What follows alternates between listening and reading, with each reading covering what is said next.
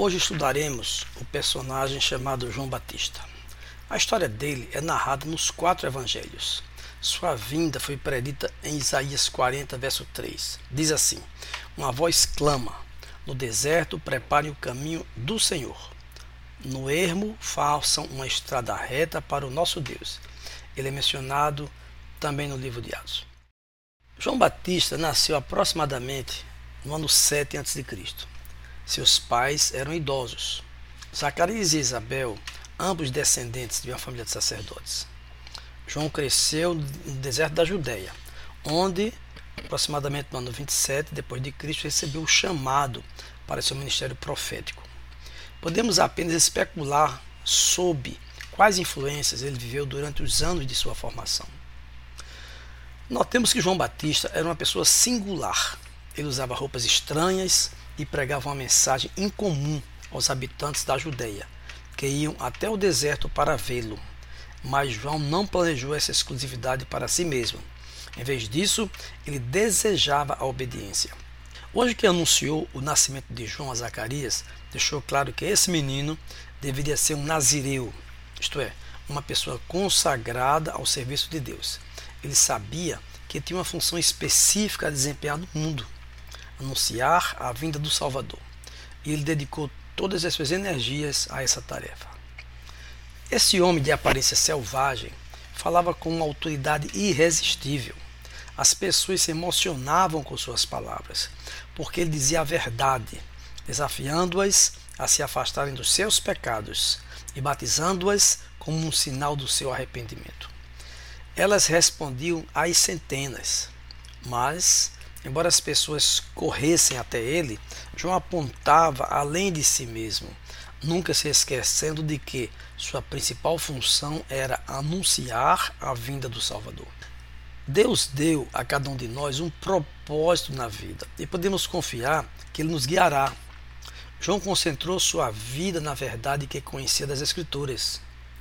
Da mesma maneira, podemos descobrir na palavra de Deus as verdades que Ele quer que conheçamos. E, à medida que essas verdades operarem em nós, outras pessoas serão levadas a Ele.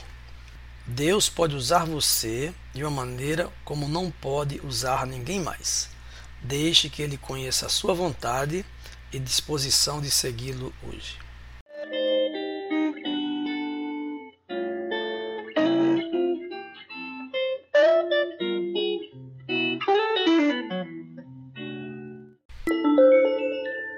Quais são as qualidades e realizações de João Batista?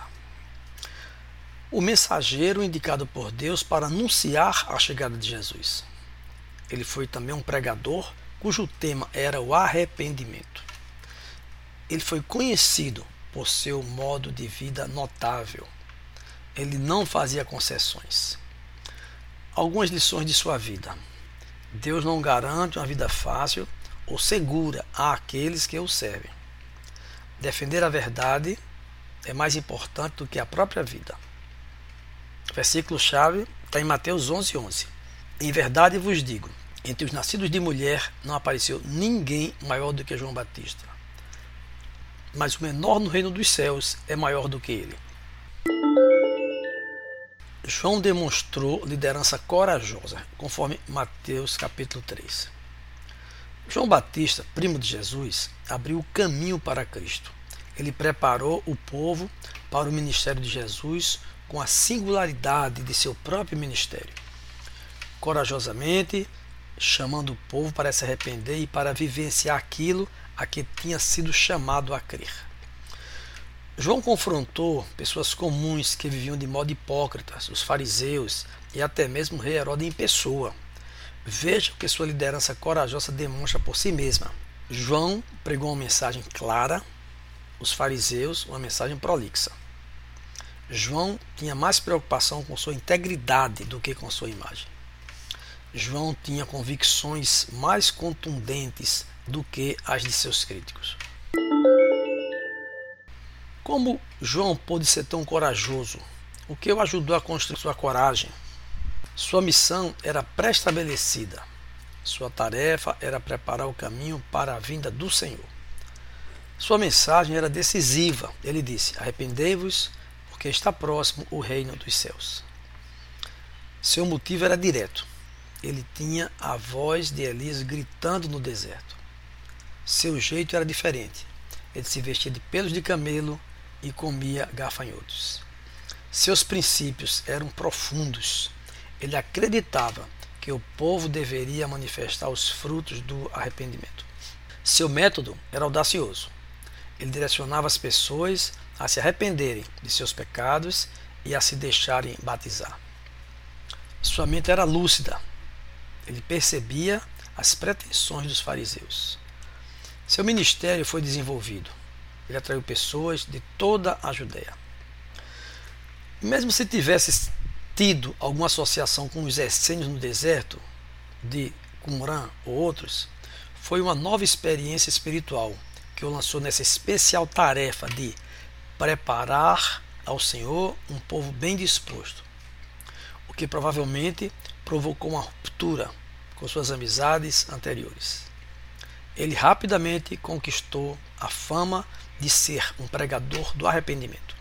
Muitos judeus se reuniam no deserto para ouvi-lo, vindos da Judéia ou das outras regiões vizinhas.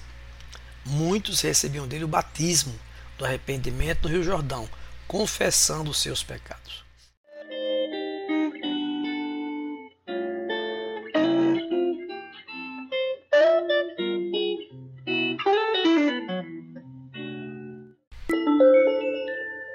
A Bíblia diz que o machado já estava sendo posicionado para cortar a árvore pela raiz.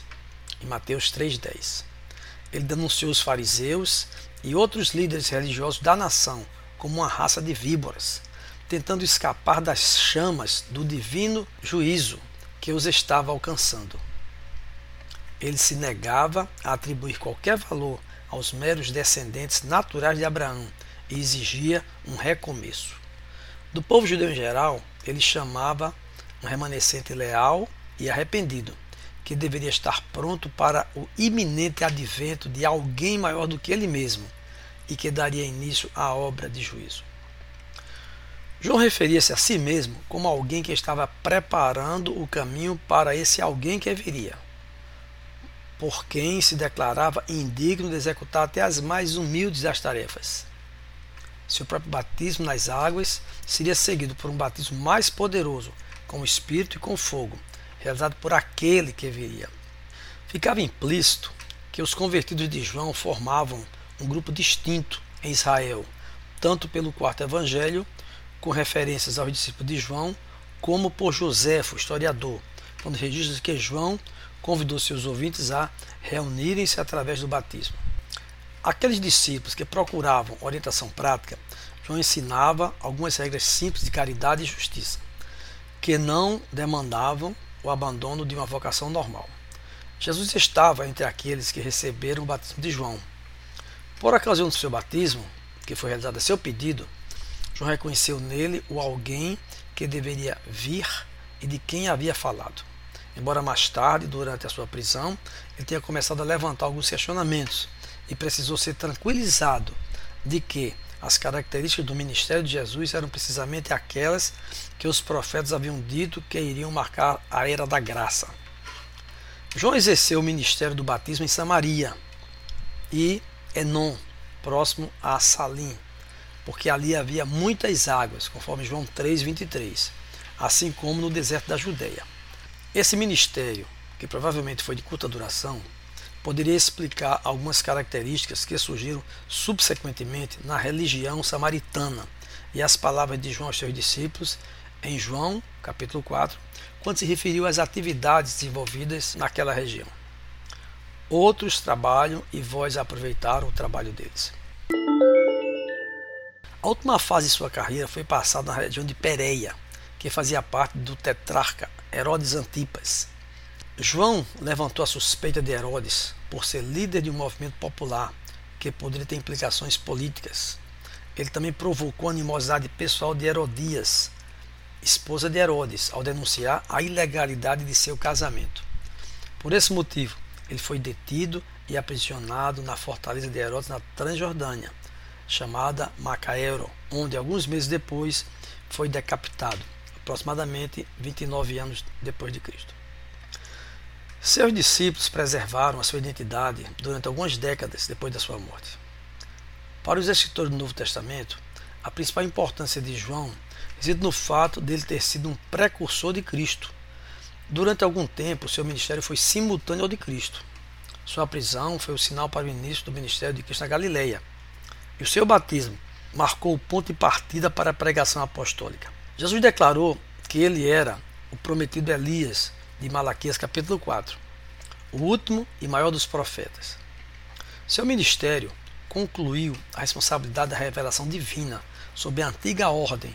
A lei e os profetas duraram até João. Desde então é anunciado o reino de Deus. Mas, embora insuperável quanto à estatura pessoal, João era inferior quanto aos privilégios, disse Jesus, ao mais humilde no reino de Deus. Como Moisés, que no Monte Pisga avistou a terra prometida, João permaneceu como um arauto no limiar da nova era, mas nela não penetrou em vida. João Batista, primo de Jesus, abriu o caminho para Cristo. Ele preparou o povo para o ministério de Jesus, com a singularidade de seu próprio ministério, corajosamente, chamando o povo para se arrepender e para vivenciar aquilo a que tinha sido chamado a crer. João confrontou pessoas comuns que viviam de modo hipócrita, os fariseus e até mesmo o rei Herodes em pessoa.